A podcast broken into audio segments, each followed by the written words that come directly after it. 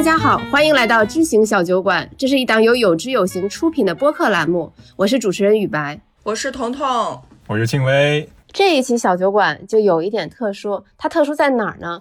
这一期我们既不聊投资，也不聊理财，毕竟是大年三十儿嘛，那么我们就决定开一个新春茶话会。在录制这期节目之前，我让每一位嘉宾写下了他对于过去一年和对其他嘉宾好奇的五个问题。然后我们把它放到了一个问题池中，等一下节目开始的时候，我会让每一位嘉宾随机抽取其中的问题，然后请他来作答，来讲一讲他对于这一个问题的感悟。那么为了让这期节目显得更有趣一点，我们邀请了我们有知有行内部大家都非常喜欢的嘉宾米佳老师。Hello，大家好。我觉得请米老师一个特别重要的一个原因，就是因为我们这期节目就是不想老跟大家聊投资，聊那么严肃的话题嘛。今天大家可能听到这个节目也是大年三十儿，对吧？我们其实想聊一些特别轻松的，可能跟投资无关，也可能有关的话题。我们不知道，因为雨白那儿准备了一个盲盒，我们是有二十个话题，然后我们随机抽，然后随机聊。对，首先可能我会觉得为什么请米老师，因为我觉得他特别的温暖。就在我的视角里边，米老师经常周末会做饭，然后会晒美食，然后在做饭啊，在技术啊，在各个方面，我觉得都特别有温度。那这个话不多说，现在让我们的各位嘉宾落座，啊，喝茶的喝茶，嗑瓜子的嗑瓜子，我们这个新春茶话会就要开始了。不是只有我一个嘉宾吗？瓜子在哪里？哪位同学想要先来抽一根签？那彤彤先来呗，好，看看你新年的手气怎么样。我刚刚已经抽了，我先念一下问题哈。问题是有没有觉得这些年的春节很难像小时候再有大家庭过年的感觉了？哦，我猜一下是谁的问题？我觉得应该是轻微的问题吧。哎，为什么？是不是你？对，是是我是我是我。你看，还是还是很准确的，有没有？我觉得这个问题的答案首先是一定的、肯定的，因为我自己其实一直在外面，即使就是前几年非常早的时候，呃，就是家里边还会有那种一块儿过年的这种感觉的时候，其实我就已经没有这种感觉了，因为我爸妈是在外地，然后我也在外地，我的弟弟也在外地，就是几个人所在的外地还都不一样，所以我每年等于说是从五湖四海赶回老家过年，因为我奶奶在家，就是因为。你常年不在家住的话，你房子可能你就需要稍微收拾呀，很多都很将就，因为只在那儿待七天嘛，所以就每一年过年我是其实是特别无聊的，因为第一是那个在农村，它也没有那个电影院，过去看去看也看不了，再一个的话就是大家在外地，然后一块儿回去就很将就的那种感觉，所以我记得我记得之前庆微他在朋友圈是去年嘛，是在朋友圈发过一个，就你们一家人一块儿拍了一个抖音视频。是去年吧？大前大前年 啊，对不起，大前年。对，对我我当时看到的时候特别喜欢，就是我当时还在那个就是点赞评论嘛，就是我觉得那种感觉就是我真的是没有，我的感觉就是我一直就是一个漂泊无依的人，就这种感觉。是我我今年这个感觉特别强烈，就为什么选这个题目？其实我的感觉特别强烈，就是我从小生活在一个大家庭里边，然后尤其我小时候，我记得特别清楚，就大年三十的时候，嗯，爷爷家这个过年的过年的这应该啥节目特别的多，就是六点多开始吃年夜饭，然后开始放炮，然后完了之后就大家去打麻将，陪奶奶打麻将，然后看春晚，九点多的时候要炸麻花。然后炸果子，就是基本是全家齐上阵的那种状态。然后再到十一点钟的时候就包饺子，然后过了十二点吃饺子，然后饺子里边会包钱，开始围着吃饺子，一吃哎咬着了，然后咔吐出来一个硬币。对，然后奶奶爷爷就会根据大家吃的这个东西来发年钱。嗯，然后今年呃十月份左右的时候，我姥姥去世了，然后我们回去了一趟。那基本上在我姥姥这一个分支下，就我姥姥姥爷就都不在了，然后就会看我妈的这一家子，就感觉整个老人不在了之后，就是姊妹们就各过各的嘛，然后关系好的姊妹可能常来往一些，关系不是那么好的姊妹就不太常来往，就突然对我的这个冲击感觉就特别大啊！对我爷爷奶奶这边，其实我叔叔他们。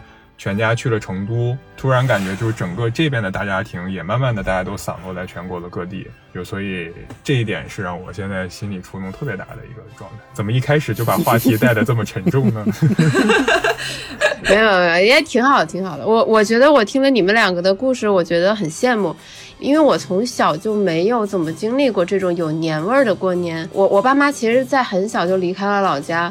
我爸爸大概从十七八岁离开家之后，到四十多岁就从来没有回家过过年。其实主要的原因就是穷，呃，因为回老家特别的远。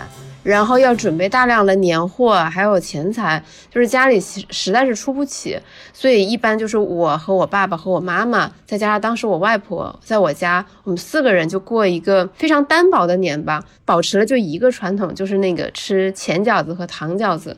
我对春节就是最温暖的回忆，其实就是对吧？大年三十吃饺子，然后吃到自己要炸裂了，就是为了吃到一个钱饺子，甚至恨不得拿筷子去戳那些饺子，看有没有钱。对对对，就是到这个地步。就是一虽然说没有那么多，比如说就是红包少收了很多，对吧？也没有什么炸麻花之类的有趣的习俗，但是我觉得吃饺子确实成为了我很温暖的一个回忆。你们现在还包吗？只要回家过年，就是我妈妈、我爸爸哈一定会包，是吧？我帮着打一下下手。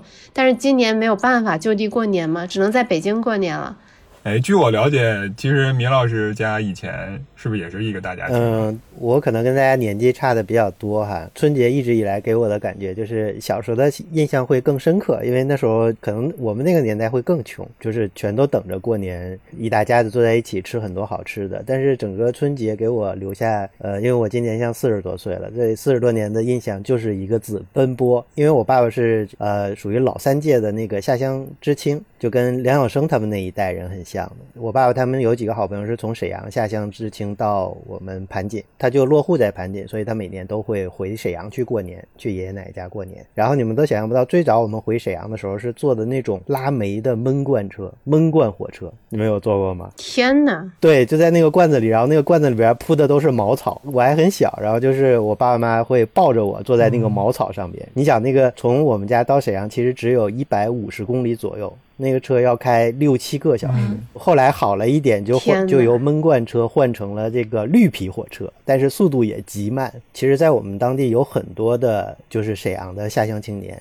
因为我就记得当时我们上小学的时候，老师基本全是沈阳的或者是大连的下乡青年，然后他们一到过年的时候就会大量的回沈阳去过年，所以就是那种绿皮火车，对，真的是爆满，而且你想，他要开六个小时，然后就在那种人挤人的状态下开六个小时，其实只有一百五十公里远，呃，还要背很多年货回去，还没有那么先进的快递系统，对吧？其实邮政也还不是很方便，所以就要背我爸爸要背一编织袋的年货回去，然后我我妈就拎。几大包的衣物，要要背我的东西，然后呢，有时候还还得拉着我，但大部分情况我就抓着这个编织袋子一角，对吧？尽量不去走丢。然后到后来条件好了，就是他们都是沈阳的青年，然后有一些家庭已经开始有小汽车了，然后呢就去蹭人家的车，跟着一起回沈阳。那个车里面就会塞得满满当当的，感觉春节给我留一两个字，就像那个。什么就是泰囧，泰囧，对，人在囧途，对我就觉得特别有感触，然后就一下就想到王宝强喝牛奶上飞机的那一段。其实，其实你你在说的时候，我就想到了那部电影。我觉得你说的就是跟那个情况就特别像。然后现在呢，好一些了，就是。以前是一个大家庭，但是因为就是呃老人也渐渐都去世啦，然后像我们其实属于独生子女的最后一代，所以基本上家里没有什么太多的哥哥姐姐。大家庭一般老人要去世了，其实就也不太容易聚在一起，所以现在回去基本上都会跟啊以前高中的同学呀，然后好朋友经常在一起聚，所以其实回去就从奔波变成了两个字，就变成了。每天活在酒腻子里面，然后就每天基本要回去七天，最早五天的那种，一直在酒精里躺着。天哪！那么现在轮到谁了？呃，我抽到的题是：那在过去一年里消逝的，我还在怀念。哇塞，这个对吧？你要不要问一下出题人？出题人是不是我猜是雨白吧？对对，其实我出这个题是想说，因为过去一年我们可能都失去了一些对我们很重要的人，以及一些我们可能很有感情的品牌公司。那么有哪些可能是我们还在怀念着的、想念着的？我觉得可以聊一聊。你是不是就是消失了虾米啊？对，朋友圈对，我我对虾米感触很深。是是，因为虾米音乐的关闭，雨白最近几天这个情绪很受到影响，所以他应该体会特别深，才问出这个问题。先让雨白给我们打个样。天哪，还要打样？其实就是我觉得，对吧？我当时在朋友圈里分享了一句《小王子》里的话嘛，虽然《小王子》可能偏偏鸡汤一点，是你花在玫瑰花身上的时间，让它变得如此珍贵。就是我觉得音乐软件它其实是有非常强的陪伴性的，你在上面留下的不仅是你的一些数据，还有很多你的回忆和一些你的喜好与品味。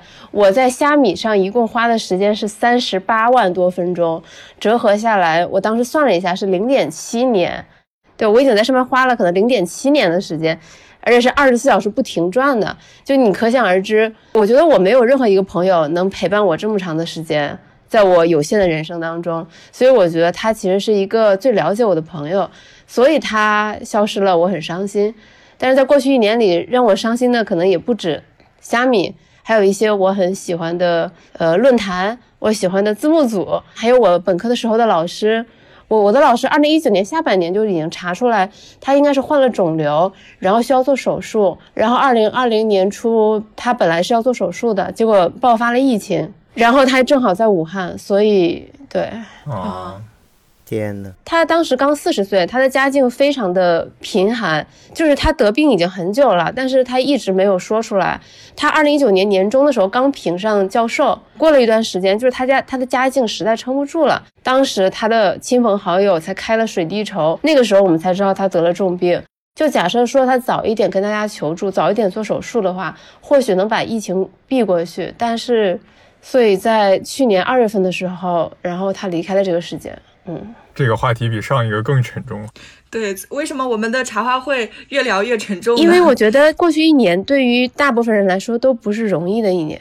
对对，就后来我觉得最难最难过的一件事就是，大概过了十天半个月吧，然后那个时候我就手机突然弹出来信息，就是水滴筹给我退款，然后我就特别难过。哦，其实这个话题我还我还真觉得，好像过去的一年，如果要说因为疫情的影响留下的遗憾，其实还真是挺多的。我印象特别深，就是因为去年其实离开的人特别多，包括科比布莱恩特呀，我们很喜欢的球星马拉多纳，就是整体来说挺让人唏嘘的。然后如果消逝的东西，我会觉得。可能消逝了我们大家之间的那种本来很亲密的那种感觉，就是大家因为疫情而不得不彼此之间多了很多东西，呃，就不能再像以前那么亲密，不能那么像以前那样就是肆无忌惮的坐在一起喝酒聊天，然后甚至于不能面对面的那种对喷，对吧？现在都得戴着口罩，人跟人之间肯定还是呃多了些东西。其实从其他的方面来讲，我倒觉得。就是挺让我们鼓舞的一年，因为其实你会跟着疫情，会读很多书，会读。其实像以前有西班牙流感，然后像黑死病，呃，历史上人类其实经历过很多次跟病毒这样的斗争，但以前的斗争其实真的是以全球要死好多人，就是人类要经历很大的磨难才能去挺过那一关。但这一次你会发现，人类在呃医学在科技的支持下。快速的去反应，能够跟病毒去进行抗争，能够去发现病毒的一些奥秘。虽然掌握全部奥秘还是很难的，但是你会发现人类在这方面真是它的进步其实是特别大。所以我觉得就是有很多人在为我们的幸福在付出着努力。这些人虽然消逝了，但是他确实很遗憾，但也他也在推动着我们去朝着更幸福的日子去前进。消失的人或者消失的事情。固然很让人珍惜，很让人遗憾，但是作为我们，其实能做的就是珍惜当下，然后继续新的去迎接新的未来，再去为后人去创造更大的福祉，让他们去享受这些东西。所以我觉得大家不用太灰心，对吧？对，米老师讲的特别好。米老师把这个价值的这部分，对我是个价值 投资者，升华了。该轻微了吧？好，我来抽。哦，太扎心了吧！二零二零年，你事业、家庭、生活最大的突破是什么？我觉得应该是米老师吧。所以我们对大家都是真的还是挺了解的，我感觉。这么了解是不是？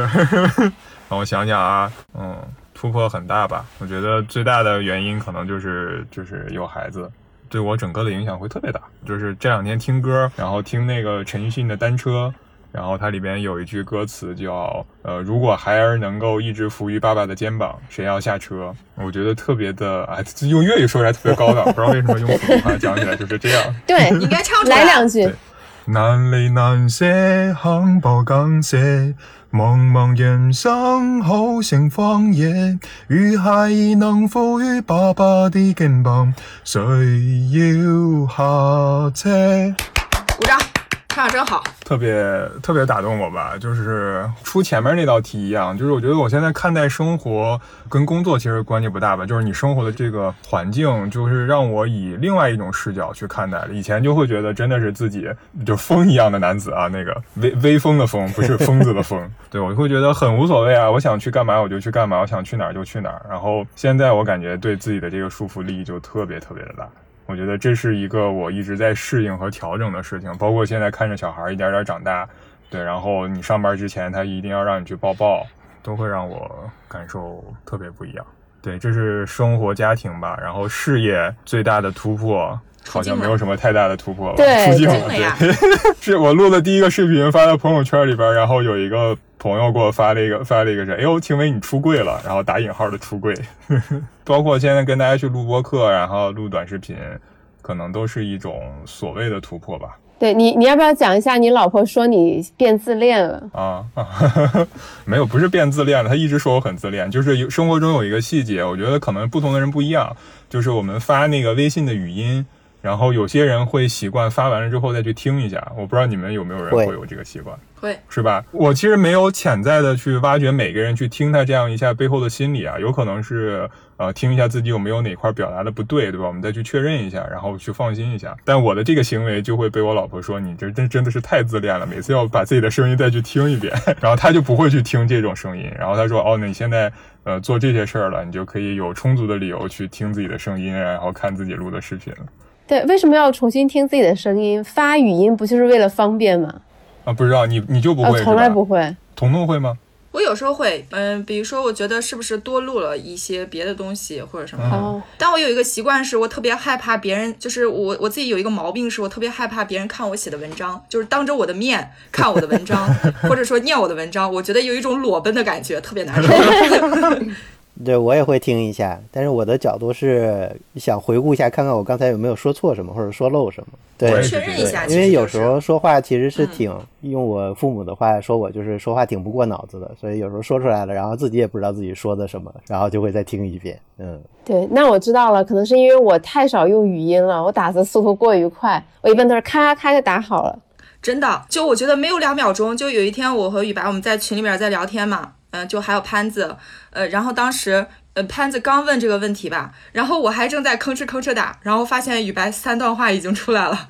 我说你的你的手速也太快了，就是无他，为手真的是为手熟耳。就是嘉宾米老师，我们来问问米老师，那你在过去一年，你觉得你生活和工作上最大的突破是什么？对啊，你既然问这个题，你心里肯定有一个你的答案。嗯，我说一个，但是我不不知道对于其他人来讲是不是一个突破，但是我觉得对我自己来说其实是挺突破的。就是去年因为疫情的影响吧，然后其实也在周围同事的鼓励下，坚持了运动的习惯。其实我以前是比较少，然后其实是去年在。彤彤的带领下，对吧？我们创办了有知有行的跑团，然后就开始跟大家跑步。然后像我们那个跑团的顺子哥，从当时到现在已经跑了五百公里。然后还有像华伟哥，华海哥当时其实是后来是作为跑团的教练，前天跟他吃饭，然后他还说自己报了一个四月份还是几月份北京的一个一百五十公里的越野跑。对，当时我觉得到夏天嘛，夏天，然后我们跑团最鼎盛时期得有十十几个吧，大家一起去跑步。然后后来因为这个天气越来越热，然后我就转去了这个游泳，然后但是他大家还在跑。然后来到下半年受到羽毛球运动的冲击，然后 给给大家补充一个信息，我们我们公司在去年十月份举办了一场羽毛球大赛，然后彻底击垮了他们跑团。对我我我来补充一下，为什么说彻底击垮，是因为当时大部分人其实都在跟着跑团下午去跑步，但是呢，羽毛球比赛是分成了四个组，呃，队长呢训练时间也差不多是那个时间，所以大家就优先去了羽毛球，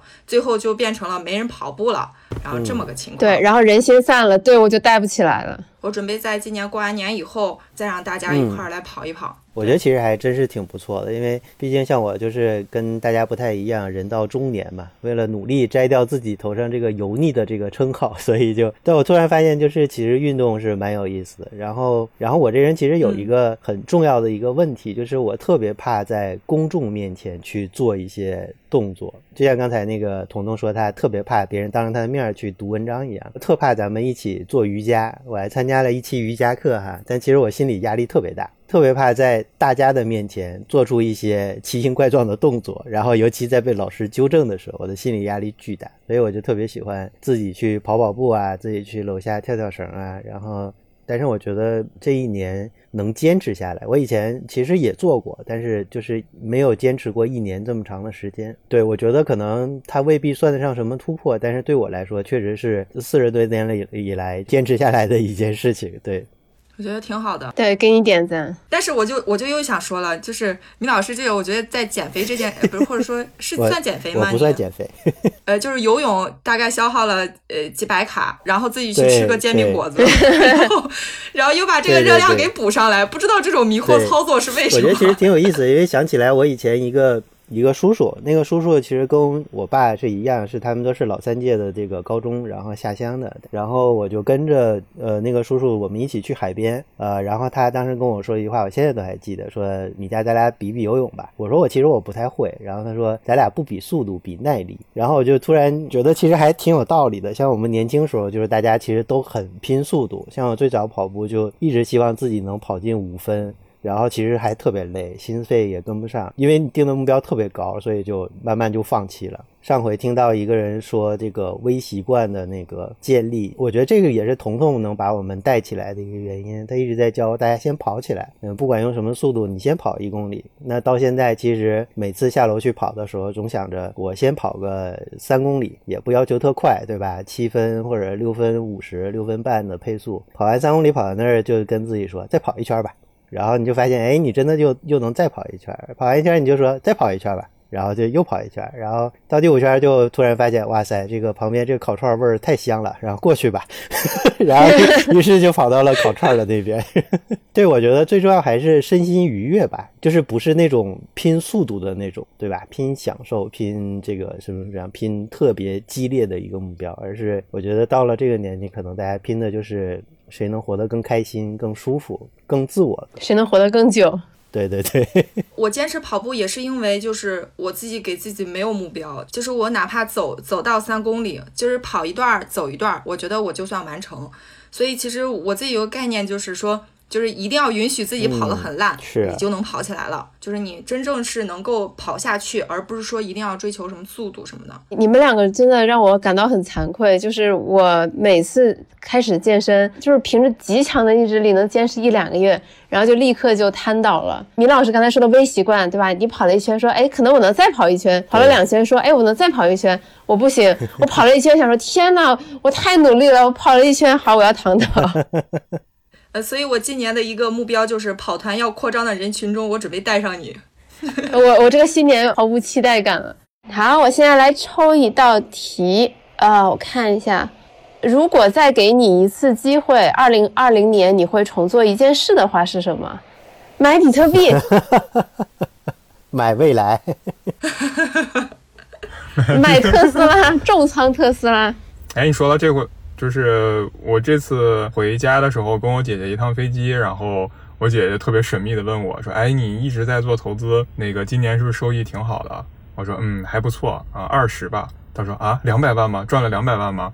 我说：“没有没有，赚了百分之二十吧。”她说：“哦，他们在百度，然后他一个同事，然后有五万美元左右嘛，然后就去买了未来的股票，缘起就是他那个同事去参加了未来线下的一个展台吧。”然后他就去了之后就觉得特别的好，然后他就去买了了五万美元的那个未来的股票，然后就变成了三百万。当他跟我说的这个时候，我内心想跟他说，我说哇，这个太厉害了。首先先得认可一下，太厉害了。然后但是这个事儿可能是不是不可以持续吧，或者说一些运气的事情。但是每当我说完这这几句话的时候，我都觉得自己特别的酸。就是告诉自己不要嫉妒别人，就是别人赚了钱其实是最难受的。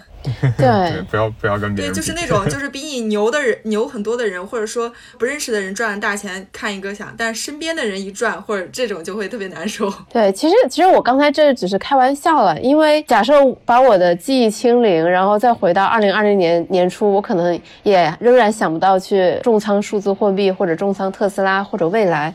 因为你确实想不到，你只是说站在这个时间点上说，对吧？我我回到一年前，我随便买个基金，我在那个就是美股 N 次熔断的时候，我就我就入场，就大家每次看到那个 K 线图的时候，都在都会 YY。如果我在最低点买入，在最高点卖出，我能赚多少多少倍？但这个东西是不现实的，嗯。所以回到这个话题，我觉得也没有什么想重新来是的，是的，生命不就是这样吗？对啊，你所有遇到的都是最好的，你在那一刻做出来的肯定都是你那一刻能够做的最好的决定。所以我觉得回想了一下二零二零，我觉得没有什么可以重来的。对我我我的感受一样，我觉得让我想一想的话，我觉得都挺好的，没有什么要重新翻倒再做的事情，都都还可以。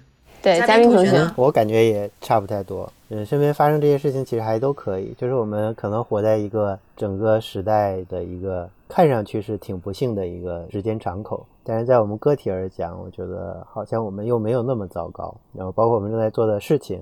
对吧？我们的生活、家庭。对，如果真的要说有什么事可以重做的话，我觉得可能是会更多的以及更早的关心一些身边的人吧。有一些朋友，因为散散落在可能全球各地嘛，可能当我了解到他们情绪很差，或者是经历过一些很糟糕的经历的时候，那已经是他们已经度过那段时间的时候了。就在他们最需要我关心和帮助的时候，其实。我可能那个时候是不知道的。就假设如果让我重来一遍，我希望说我可以成为他们度过那段艰难时间的力量。嗯嗯，是嗯。那我们抽下一个题目，可以啊。啊，我来抽一个题哈。啊，这样一道题，就是在过去的一年里，我最喜欢的书影音游的作品是什么？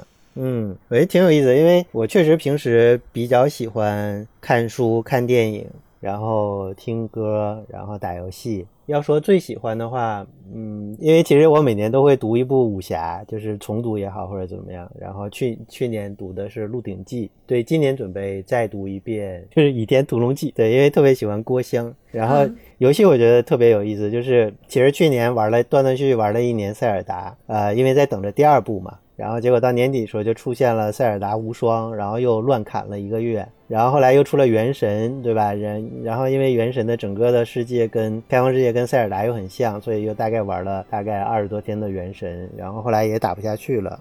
然后最近其实在玩那个使命召唤，因为是作为 N 年的使命召唤的粉丝，我不知道大家知不知道，就是最近又有呃来自重庆团队的做的戴森球计划，然后我大概断断续续玩了十个小时，暴露了工作不饱和。因为其实我也跟那个团队非常像，是多年的。就是模拟经营类的一个粉丝啊，以前最早玩虚拟城市 Sim City，然后后来玩 City Skyline，然后 City Skyline 玩了好多年，因为它对整个经济系统，包括对整个尤其是交通系统设计的特别特别牛。记得在以前的公司，我们还专门技术团队内部做过一个分享，就是怎么设计一套交通模拟的一套系统，呃，其实是挺有意思的一个东西。然后呃，其实在国外当时还有一个呃类似的叫异星工厂，叫 Factorial，也跟戴森球比较像，但它是平面的。然后戴森球计划就是，其实应该是它出的第三天我就买了，然后我就发现哇，这个游戏潜力大大的。因为其实以前不知道戴森球计划，但是后来想想，突然想起来，比如像那个星际迷航到后面，其实也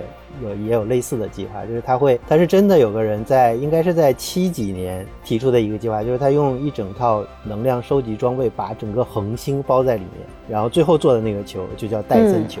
所以那个戴森球计划特别庞大，它就会把整个恒星的能量全部收集起来，然后通过呃射电的形式发送给地球的接收端，然后地球的接收端接收到这个能量之后，它要。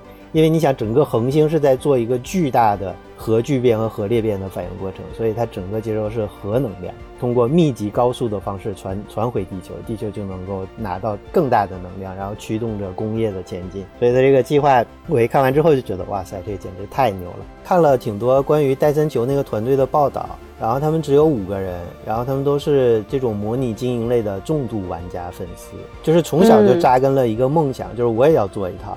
然后他们就从一九年的四月份，好像是开始做这个游戏，又是五个年轻人，然后没有那么多积蓄。拿出了全部身家，微博上还有一张他们就是办公室的照片，非常非常简单，就是一个小房间，五个人挤在那里面。然后有的那个网友还发现，你看他的手绘板已经都磨秃了。我记得还有一个小故事，就是呃，最初他们拿出一个版本给玩家去试用的时候，然后有一个玩家就给他们反馈说：“你们怎么不支持高清？”然后团队只有一句话说：“我们没有钱买 4K 的显示器。”呃，其实很艰苦。然后，但是他们最后用了，你想，就是接近两年的时间把这个事情做出来，然后做出来，没想到一下子就引爆全球。就是一个是本身游戏本身会让我整个是一个很燃的故事，对对对。然后一个是这个这个背后团队的故事，让我觉得很很喜欢。对对。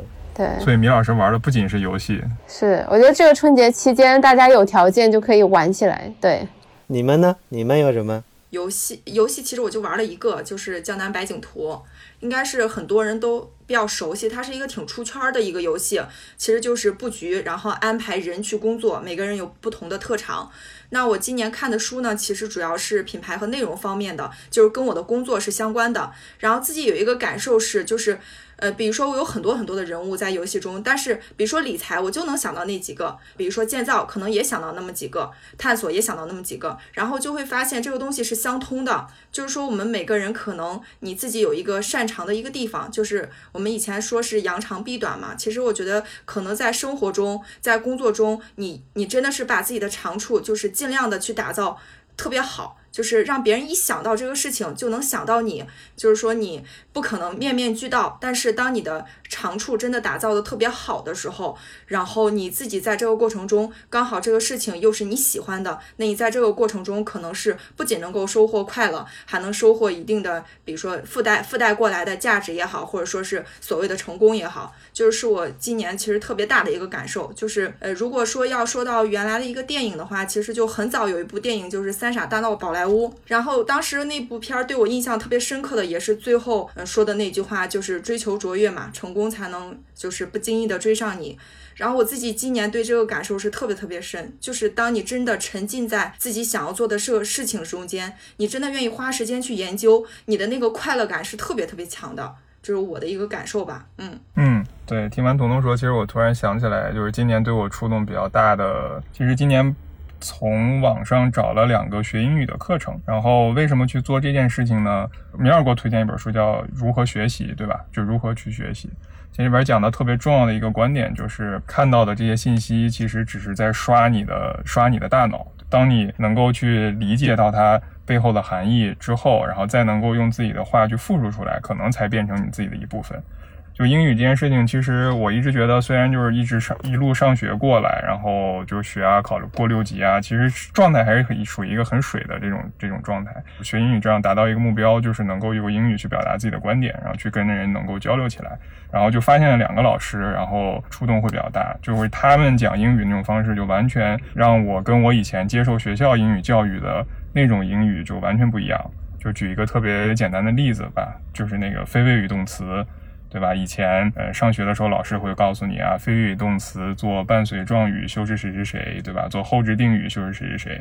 有这么一讲，完全就是懵的。然后就突然回想到自己上学的那段时间，也根本就没有理解，就完全是照猫画虎的去练。通过这两个老师的课，其实他会从英语的语本源去给你讲，哎，为什么会有这样子的一个语法？那中文和英文之间它到底差差在哪里啊？突然发现，当你以这样子的视角再去去学英语和看英语的时候，就就完全就不一样，就是另。外外一个视角，而且在学习这个过程当中，就也有彤彤刚才说的，就是你属于那种心流的状态，就也会特别舒服。对对，我刚才想了一下，如果让我安利一部过去一年可能对我触动最大的作品的话，可能是一部电影，叫做《教宗的成绩》。呃，它的英文名叫《Two Popes》，就是两个教皇，主要讲的就是两任教宗的权力交接的一个故事。来自南美洲的新任教皇，也就是现在我们了解到的教皇方济格。他跑去梵蒂冈跟上一任教皇提辞呈，然后反而成功提拔加薪。就是如果你用成功学的的视角来看这个故事，就是这么一个有趣的一个案例。这个电影之所以触动我，是因为它在我看来很深刻的剖析了人性和神性。我们究竟什么样才是一个真正的教徒？我们应该怎么样宽恕我们过去的犯下的错误和罪孽？哦，这个“罪孽”这个词可能听起来有点重，因为前一任教皇他其实是经历了德国纳粹，他的可能整个思想是比较偏保守的。那么新一任教皇他其实也经历了南美洲的呃多次革命，他也犯过很多错误。当两个人在交锋的时候，他们都无法避免的必须要直视自己过往犯下的那些错误。可能大家也都看过很多影视剧作品报道过，比如说奥斯卡获奖作品《聚焦》报道过天主教有一些包庇手下神父的这样的一些丑闻出现。作为教皇，他究竟是怎么看待这个事情的？他有没有正确的认识到自己犯下的错误？他又是怎么反思的？他又是怎么样让自己内心达到和解的？看这部电影，就会思考到很多自己的过去犯下的一些错误，会思考到自己该怎么样坦然面对自己的过去，然后再就收拾好自己的内心，再往下走。就看的过程中会让我很心潮澎湃，即便它是一个相对比较平静的电影，但是看完之后，我觉得我的内心会变得更坚定一些。嗯，而且我会很愿意把这部电影推荐给我身边的人。嗯，我觉得是一部还挺值得像春节这种岁末年初整理内心时看的一部电影。嗯，哎，我这瓜子没了，彤彤把你我的茶也喝的差不多啦。那我们这个新春茶话会也到了尾声的时候了。嗯，今天这一期节目我觉得还挺惊喜的，虽然我们大家都是随机抽取的这些话题，但是会让我们了解到了很多平时我们完全没有 get 到的大家的另一面。